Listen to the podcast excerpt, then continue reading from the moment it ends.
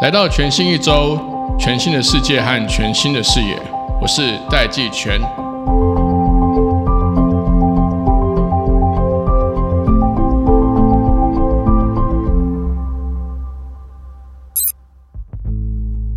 这一集我们要带各位听众们到台中。台中一直以来是各种隐形冠军的这个制造工业的一个巨大的聚落。那在 AI 演化最火热的这个时刻呢，我们 Take Orange 科技报局跟台湾工具机暨零组件工业同业工会共同在台中主办了智慧大工厂系列论坛的台中场。那我们一起来讨论工厂智慧化现场实务以及国内外 AI 的演化实况。这一集也精选了当天几位意见领袖，包含了数位发展部数位产业署署长吕正华、东台金基股份有限公司工具机事业处副总经理严露露露，以及万里云 Cloudmile 集团的创办人暨董事长刘永信 Spencer 的精彩讨论。等一下在节目中大家都可以听到。那我们也知道，生成式 AI 在最近几乎每天都有新的应用。像我自己去买了这个 GPT Four 之后呢，每天都把它的扩塔用完。制作团队也选了一个工具，叫做 Rask 点 AI，R A S K 点 AI。趁这一集用短短的几分钟分享给听众朋友，实际上来体会一下 AI 影片翻译的这个现况。接下来大概半分钟的档案是我在论坛 Kino 的英文版。In 1800, because of the Industrial Revolution, the whole world began to enter the first great divergence. and all those who kept up became advanced countries. Exporting landskin 400 years ago, it became the export of sugar and rice, then plastic processing, then mechanical processing, and now the export of semiconductors, a process that began 400 years ago. 这段语音是 Res 点 AI 工具使用 AI 合成的技术，把我的声音直接转成英语。那里面的内容呢，是我说的工业革命 它导致了世界进入了一个大分流的阶段，也带来了新的大融合。那台湾从出口鹿皮、蔗糖、稻米、塑胶加工、机械加工，到现在出口这个高科技的组装跟代工服务，以及大家最重视的这个半导体护国神山，是在大约这过去四百年间的一个过程。从这段录音呢，应该可以听得出来，AI 眼镜日新月异，到已经几乎是不可思议的阶段。那我们看这个服务，因为今天大家只听到声音，这个服务其实还可以合成我的演讲的这个嘴型跟这个画面。那扣回我们这集的主题，在 AI 进入制造业的工具机之后，我认为机器人的演化大战已经开始了。接下来会用三分钟的时间跟大家一起来听听看，为什么我会认为现在 AI 的演变已经是我们这个世代的工业革命，即将会成为第二次的世界大分流。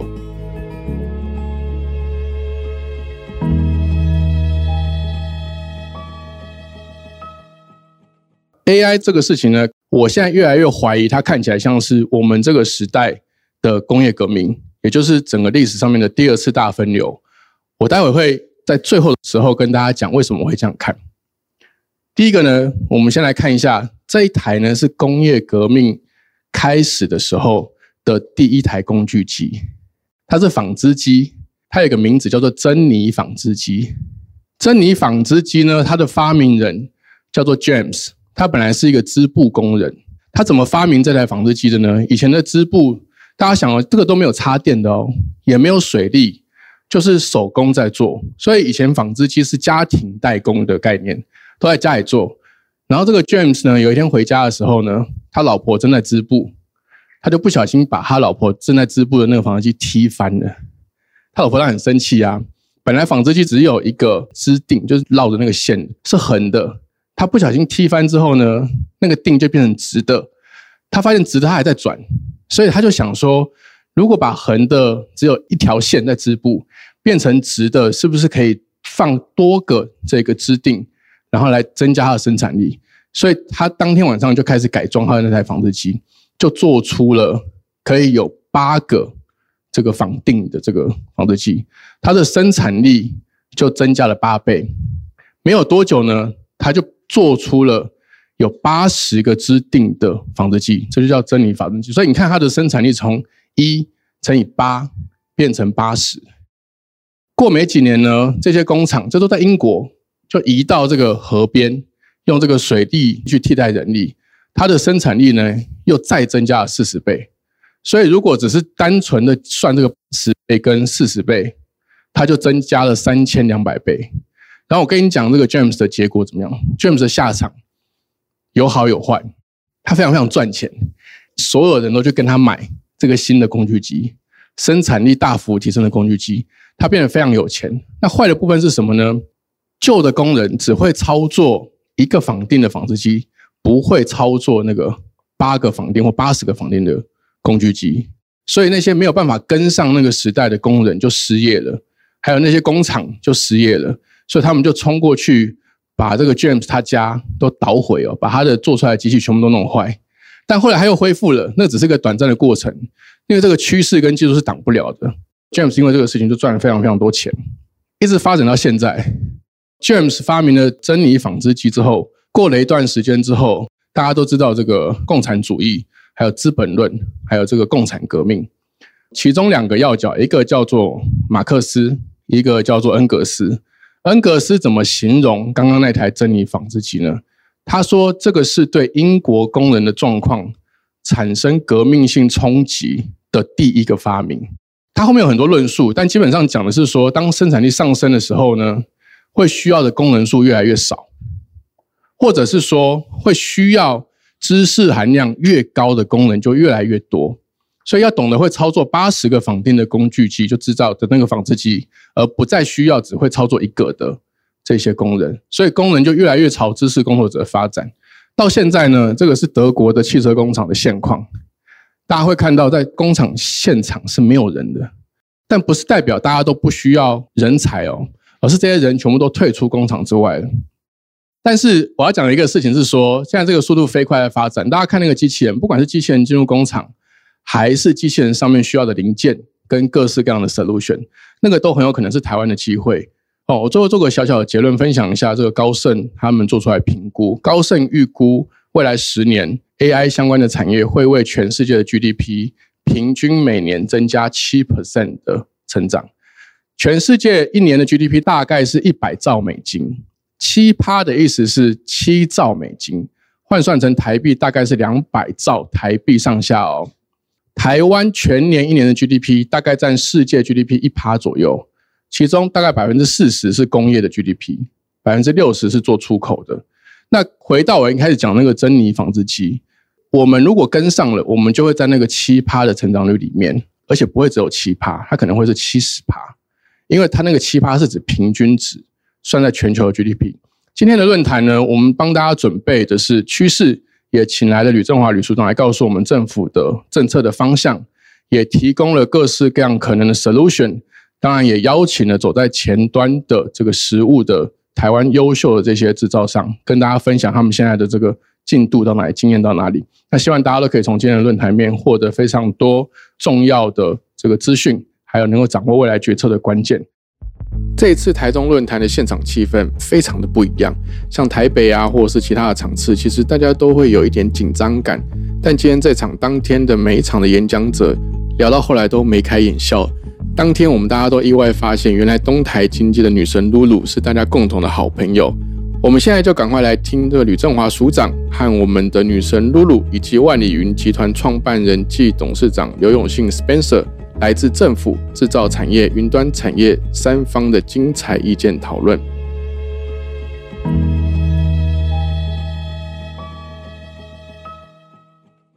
第一个问题，想要先请教一下吕署长哈，就是说，因为我刚刚前面在开场的时候有跟大家分享说，高盛就是呃最近的分析是说，在未来十年，每年跟 AI 相关的产值，就全球会增加七趴，也是一年增加七兆美金的这个规模。从您的角度来看呢，我们台湾的制造业应该怎么样去把握这个经济的趋势？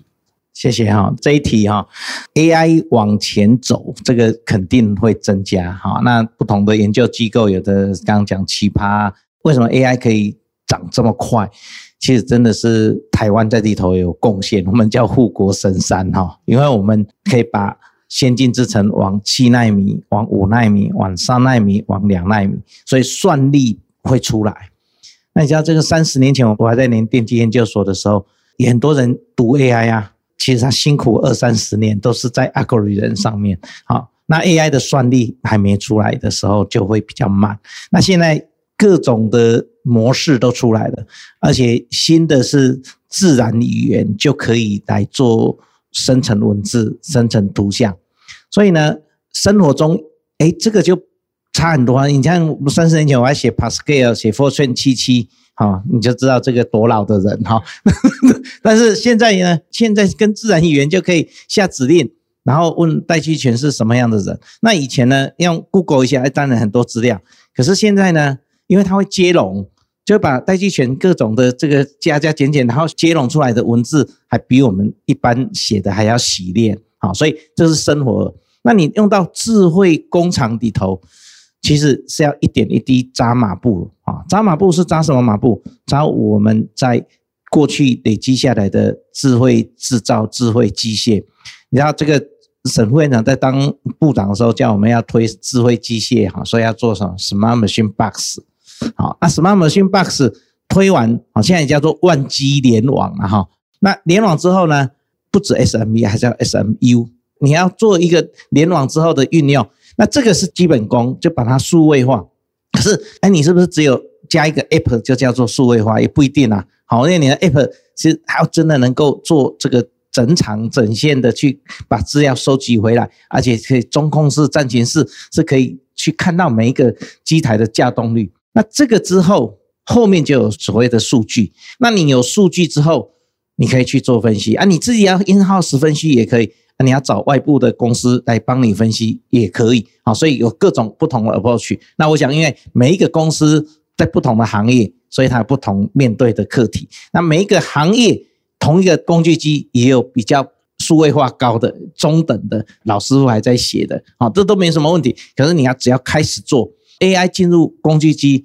然后呢你看今天名字这么好，机器人演化大战这样的概念是。让我们自己是一个 revolution 的往前去看，revolution 还是 evolution，这个看每一个公司你有多少资源啊？可是你可以看很多 benchmark，所以为什么政府的一些计划是做一些这个种子下去，然后让大家可以典范学习？那典范学习好了之后，编理事长，然后他就带一堆社群，哎，大家可以互相学习，不止在知识上的进步，而是在产业之间。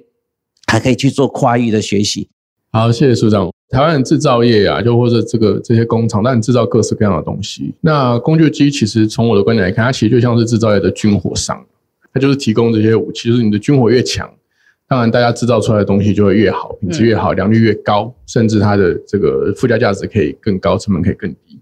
那我想请教你说，东台金机研发的这个工具机，你从实物上来看，它它现在是怎么样去帮助台湾的制造业去往前进化？好，呃，我基本上加入东台大概十二年了。那我比较负责的是偏向呃业务行销的这一块。那所以待会的分享可能没有那么多技术性的，但因为这几年的一些走访。那东台经济是明年就迈入五十五年了啦。那他现在基本上其实我们都是众人的，因为其实我也我也算第三对算第三代，但是其实现在因为其实都专业经纪人都进的非常好。那东台经济一开始其实是日本人创业的，所以它的东台的东是日本的意思。那我们的起家其实是做专用机，专用机的意思就是其实那时候客户就是可能拿个弓箭就来，拿个图就来，我们就是帮他。呃，设计，所以每一台都不一样。那因为这样子的一个呃 DNA，我叫它基因吧，就让我们其实里面的这种刻字化，或者就是这样子的一个呃研发能量，就在那时候就开始打底。历经了这五十多年来，就大概从中药机开始做，然后就到达了现在，基本上今天来到了这个工具机的大本营台中哦，我是那个七个 percent 的南部啦，那个 中部有九十九十哎九十三 percent 是不是？对对对，呃，然后当然台中这边就很多很多很厉害的同业在标准机这块做得很好。那我们其实，在近十年就开始有研发，在专用机或者是所谓的这种模组化的 base 下，在做更多刻字化，然后在这五年在近期再去搭载现在越来越多的软体。那我们公司现在基本上就是是提供一个叫做 Total Solution，解决方案的一个工具机场。OK，就大概是这样子。所以东台就是我们做的智慧方案之后，再延伸到现在的提到这个议题哦。那因为我觉得其实台湾的制造业真的很多。那我刚刚很喜欢苏长，已经有先破题，其实有分很多很多层，就是有呃不同的这一种呃 level 的，然后工厂的大小、工序的复杂度，包含你服务的客户的难搞度，所以很多维度会让你最后去决定，其实上你现在工厂的智慧化要多完整，或者是其实不用每一个人都想吃满汉全席，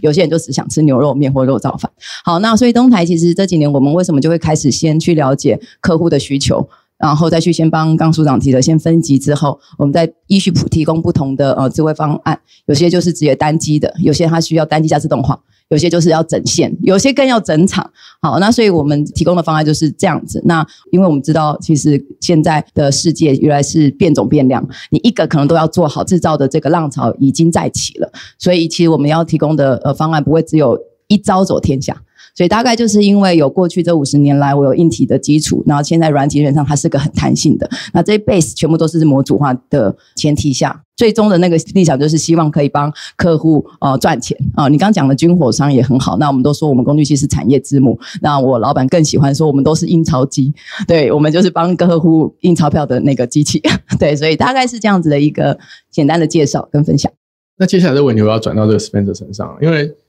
看起来这云端的服务 AI 其实是加速印钞的速度，还有精确度，印的更快，印的更精确。这样，因为更多的制造跟销售都是拉式的行销，拉式的制造，就说需求先出来了，再很贴近这个市场去及时制造啊。甚至还有呃，像我上个月跟这个工研院的院士，他讲说整个制造会往一个弹性制造的方向去走，也就是更多样、更少量。以前都是要靠这个机台的重新设定啊，还有这个老师傅的经验。但是之后这个 AI 进来之后，可以协助这些师傅，或者是能够更快速的去做这些不同的制造商品这个切换，所以就可以更能够贴近市场的多样化、多元化的这个需求。那我想请教 Spencer 啊，就是说像现在 AI 这样演化这么快速，它其实演化的速度好像才几个月而已，但是每天都有新鲜事。我刚才下面看呢，我才看到一个最新的新闻，就是 OpenAI 的那个 ChatGPT 已经出 App。先出苹果的版本，他还跟大家保证说，Android 的版本很快就会上，那速度非常非常快。从你的角度来看，因为你这边有很多，甚至除了制造业之外，还有其他跨领域的客户，像金融业啦，还有其他不同的这个制造或服务的这些业别。你从你的这个跨领域的经验来看，假设我们今天工厂要智慧化，我们要怎么样去加入这个演化的行列？是一次跳一大步呢，还是要小步的前进？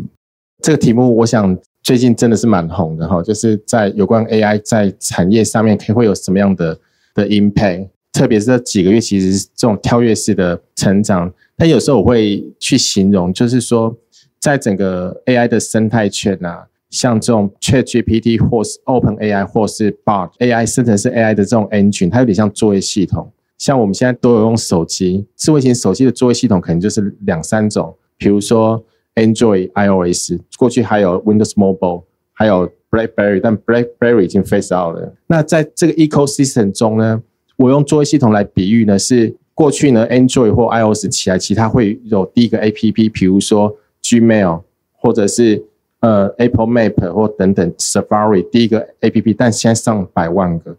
它会先由这些的作业系统去验证一个 prove 一个 best user experiences 的一个 APP。第三个就是 user，我自己有比喻说，现在的 Open Chat GPT 啊，或 Open AI 八，它有点像是这种 AI 的作业系统。全世界可能很难有人，就是大概两三个这样作业系统，它就已经是饱和了，也很难去挑战它。但是相对的，在整个 AI 上面呢，未来会有越来越多的应用，就像刚刚呃戴市长提到的，这应用接下来会可能如雨后春笋一样跑出来。但是这个生态系统中还有一个非常关键的部分，就是数据。因为这种生成式 AI 它是可以移转式的，它的移转最有效的应用到企业端就是靠 data。所以我自己的看法是说，在未来的这个竞争呢，不管是从制造或机台的这个生态圈中，如何去把这个数据啊，把它给完善、给 build 好，在未来的这个 AI 的这个竞争中，可能可以去 leverage 善用。这些所谓的 AI 的作业系统，去创造你更多的应用程式，我觉得这会是一个很好的一个机会。所以，其实 Spencer 的意思是说，大家不用太担心 AI 的发展速度很快，反正它发展速度越快，就是对我们越有帮助嘛。对，就是会有越来越多好的应用程式。你透过这些的 AI 的这些的 engine 吧，或作业系统，你透过企业的 data，你会有越来越多好的应用来去使用。所以要思考的点是说，啊，我们在生产跟制造，或者是良率啊，或甚至是这个员工的这些作业或这些行为，是 data 的关注度越来越高。但是 AI 可以怎么用？我们可以跟着这个技术的发展趋势去用就好了。但是要关注的是这些有关于资料的这种，不管是安全性。它的这种，你可能要做数据治理，以及这些资料你如何透过，比如说透过云端或是透过混合云、多云，你如何去拟定你的策略和步骤？我觉得这个是我们现在就说可以去思考如何去部件去规划的。因为反正时代的进步本来就是有需要去改善跟优化的地方嘛。那这个事情就是，其实刚刚 Spencer 提醒大家，因为以前工具机啊，它就是 offline，它就是只要知道你的客户在哪里，要做什么东西，就去买一台印钞机就开印钞票这样。简单讲就这样，但是因为现在就开始要联网，要有数据，那治安问题就会越来越重要。因为里面有很多你的客户的资料，有你自己的机密资料，那这个事情反而是说我们在开始部署之前，要先有这个这个防护意识了。那接下来这个问题呢，我想要再拉回到这个署长这边请教署长，就是您过去其实是在经济部工业局嘛，你有一个很特殊的角色，就是说你其实从工业局到现在这个数位部的这个产数位产业发展署，你有看过各式各样的民间厂商。起起落落，或者是这样转型啊，这样，其实，在看这个工具机产业的数位转型之路，你看这些共项，就是你觉得他们成功的这些关键的要素会是什么？谢谢哈。每个产业它有产业所在的位置，像有一个长官就说：“卡掉喝得桃，看呀贵点滚桃。”好，所以产业其实是当然是有不同的一个生命周期，但是。机械本质上就是工业之母啊，所以我在工业局的时候，我都找跟机械工具机这些业者说，JDC 外母亲哈，你要把机械做得好，你的产业才会有竞争力。那我刚刚又听到那个严路副总讲的哈，哎，不止机械本质要做得好，因为它有一个维度叫做客户难搞度。好，这个 哎，我以前都是想说，哎，我们的技术要扎根，要做布局，要深耕基础技术。哎，阿导从行销的角度以终为始，回来回到我们的这个产业。那我觉得，其实工具机业者厉害的就是在这里，它可以对不同的客户达到同样的服务水平啊。服务水平完之后，因为我们以前哈会讲说，哎，我们可能是在中上，所以比较高阶的高单价的综合加工机不容易做。可是现在我们很厉害啦。你知道东台不止自己做这个综合加工机，它有另外一家专门做高档的，所以我们智慧机械它就摆在台中。工具机本质上是这样。那再来工具机的业者，其实在这十年哈都在讨论所谓的 CPS，所谓的工业四点零。那工业四点零，其实你知道为什么德国会从工业四点零讲的这么震天尬响，就是因为它的。基础技术、工具、工件这些机械的扎根啊，尤其他的学制是师徒制，所以哎，你有技术的，你可以入深；那读书的也可以一路读书。这样的基础技术能够让他做出来的这个德国的工艺哈，真的是不简单。那它差在哪边？它跟美国差别的是，美国有细谷这种细坑威力，不管在东岸西岸，所以呢，它其实在 IT 的导入是美国是比它强。所以呢，工业四点零为什么要找 CPS？就是把数位双生这个部分建构起来，把 IT 的放进来。所以这也为什么我从这个工业局出来新创，就是台湾的部分，我们当然制造实体等等的都 OK，可是软体确实比较不容易。那软体的不容易，其实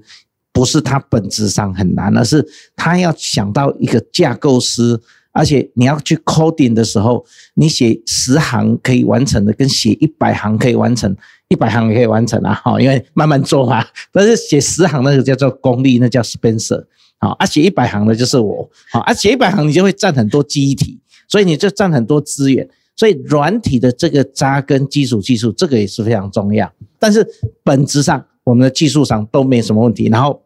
精度、稳定度。啊，当然这个就是要磨啊，但是哎，我们要产花，这样往前走的时候，现在很重要的就是数位放进来，AI 放进来，因为少子化，所以你还是要有些要有机械动作，所以机械手臂视觉去做整合，那这个都会在你的工厂里头往前看十年二十年，这些全部会陆陆续续实现。那、你要早一点布局啊！布局有些老板就说，开了让他生钱，跟年底算算诶，该沿路报告讲钱嘛是无省，好，今年无省，明年无省，但是两三年之后，你跟别人的竞争力不一样了，所以你就能够有更有力气去搞定难搞的客户。这叫客户难搞度。我今天写了一个名词啊，好，所以回来这一个就是本业要扎根加 IT。那所以为什么我们也现在开始推五 G 的专网，就是希望说，哎，用到你的智慧工厂啊。然后呢，五 G 我们透过工协会去推，所以我们台中这里我们的国医师理事长是这个自动化协会的理事长，我也亲自去他工厂拜访，那请他帮我们把相关的厂商能够来触动。做这样的示范案例，那机械工会也有。那刚刚这个秘书长跟我说，工具机工会有一点我没有照顾到，嘿，因为因为工会局经费已经给他很多，所以明年再来我开始照顾哈，因为我现在还属于小鼠，嘿，没办法照顾那么多 啊，所以大家一起协作。那因为在座各位，其实不止政府的部门这样去推，其实你知道。这个东海大学的罗文聪罗主任哈也在这边，他其实，在东海大学这边对于这个 AI 的去推动，他也是不遗余力。所以政府的国家创新体系的产官学研，大家一起努力，把我们的智慧化导入工厂里头，不一定是到大工厂，大是一个形容词。所以智慧工厂，其实你要只要有特色，把竞争力做出来，你在全世界就能够做出有竞争力的产品。谢谢。好，谢谢处长。其实。听起来简单讲，就是说要持续投资，增加竞争力，搞定难搞的客户。对，那我接下来还要请教这个露露，就是严露副总，因为这个东海经济很厉害，因为成立超过半个世纪，嗯，但是这样看起来一直都在转型的前缘嘛。对。那在这一波转型里面，呃，你们公司在哪些层面先让机械智慧化呢？这里有没有创造出一些新的商业模式？好，其实公司就像人一样了，你每一个阶段都有自己。拥有的特质跟一些基础，然后那时候就会发展。那东台基本上先从我刚刚提到的那三阶段，从专用机，后来开始做标准机，现在就是大概复合机，然后现在是软硬兼施。那我们其实也是感谢署长，也刚好在这。我们其实是东台有一个，我觉得现在能做很多软硬的 solution，其实有一个很关键，是我们二零一八的时候跟我们一个非常非常要好，但他没有很难搞啦的客户，在南部一个机车大厂，不是他很机车，是他真的做机车的机车。市占率很高。对对对 对，我们跟他一起真的做了一个非常完整的一个所谓的弹性生产线。然后在那一个整个弹性生产线的这个三年的计划，那感谢政府也给了我们一些预算，在那个三年计划中，让我们扎扎实实的跟着客户，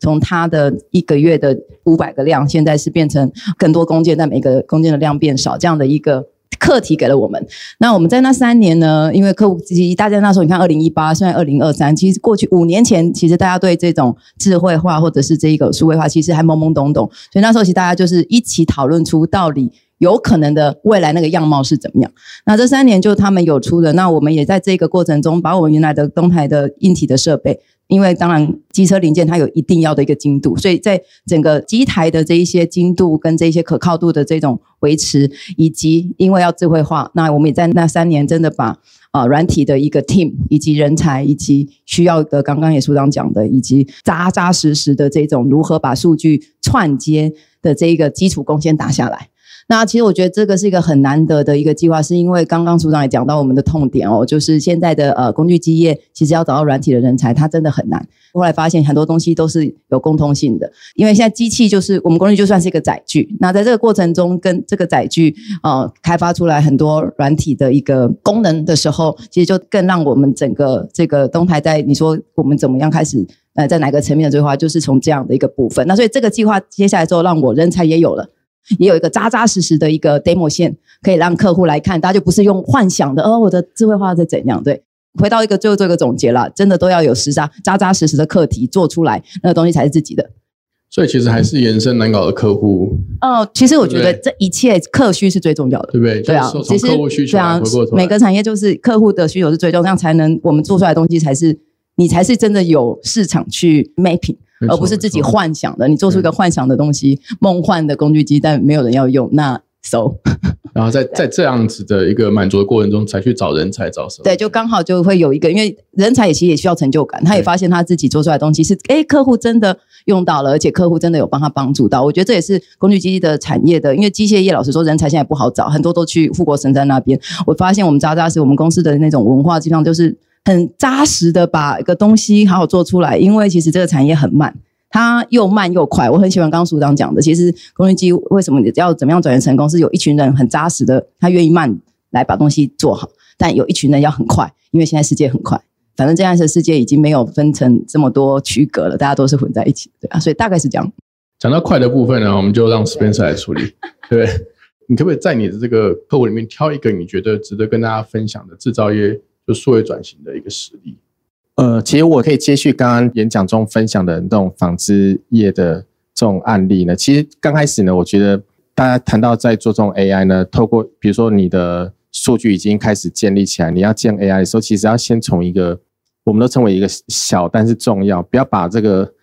目标一次放得很大。那因为做 AI 呢，这个它要能够成功呢，或是在做整个数据中台数位转型，其实 top down 下来其实很重要，但有时候老板的目标就很远大。但我们都会建议老板们先把一个目标就是小的，但是很重要，我们称为 MVP 啦，就是小但是重要，团队默契建立起来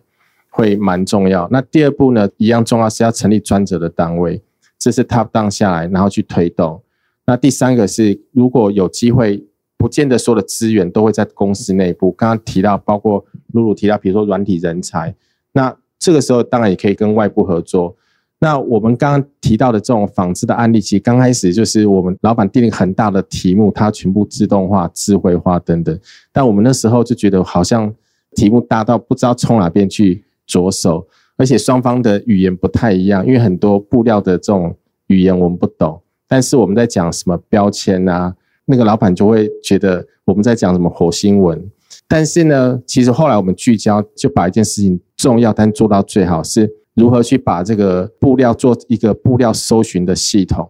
那这个搜寻系统其实就是已经是客户端要的，是老师傅要他解决一个关键问题之后，设计师蛮开心的。这种欧洲的设计师，他可以很快的，他用 iPhone 等等他的一些 Scratch，那他就可以去缩短他的流程。这是我们过去的案例啦，就是觉得其实蛮有趣的。如果双方可以找到一个清楚的目标。然后 top down 下来有个专责的单位去执行，那后面呢，其实这个滚动的效益就像滚雪球效一样，会越滚越大。那这个就会发挥到云端数据和到后面 AI 这样应用的一个一个效益重效。也就是说，先从小规模先取得一个 quick win 啊，就是快速的一个实做，反而能够有助于后续组织上啊，还有这些 solution 的会诊，可以比较快速的扩张出去，比较能够避免说一开始弄得太大，结果反而看不出成效，最后还是要从头一次。对，这跟创业一样，就小步快跑，要一个 quick win。那老板其实通常也不见得那么有耐心，要等到很久才看到一个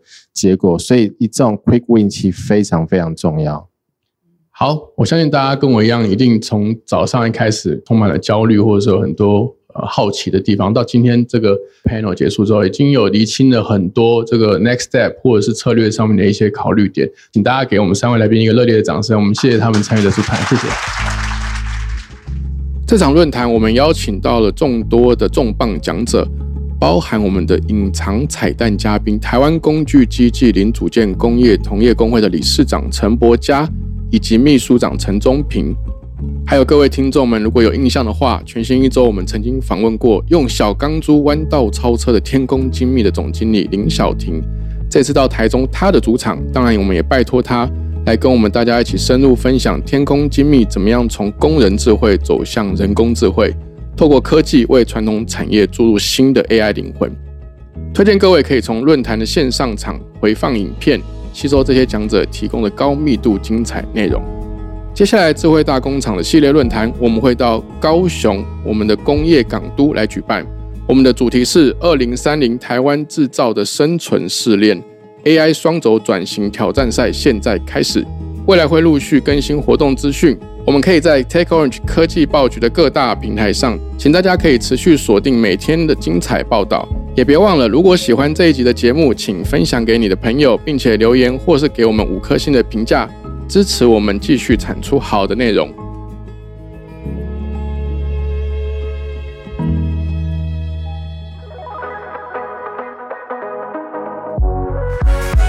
TechOrange 科技报局提供各式各样关于科技创新、国际产业的热腾腾情报。现在就订阅以下频道，在 Facebook 讨论热门话题，从 YouTube 看精华报道，让 Line App 送最新趋势给你。到 LinkedIn 关注科技社群，听 Podcast 了解决策者的思考，最多元的科技观点就在科技报局。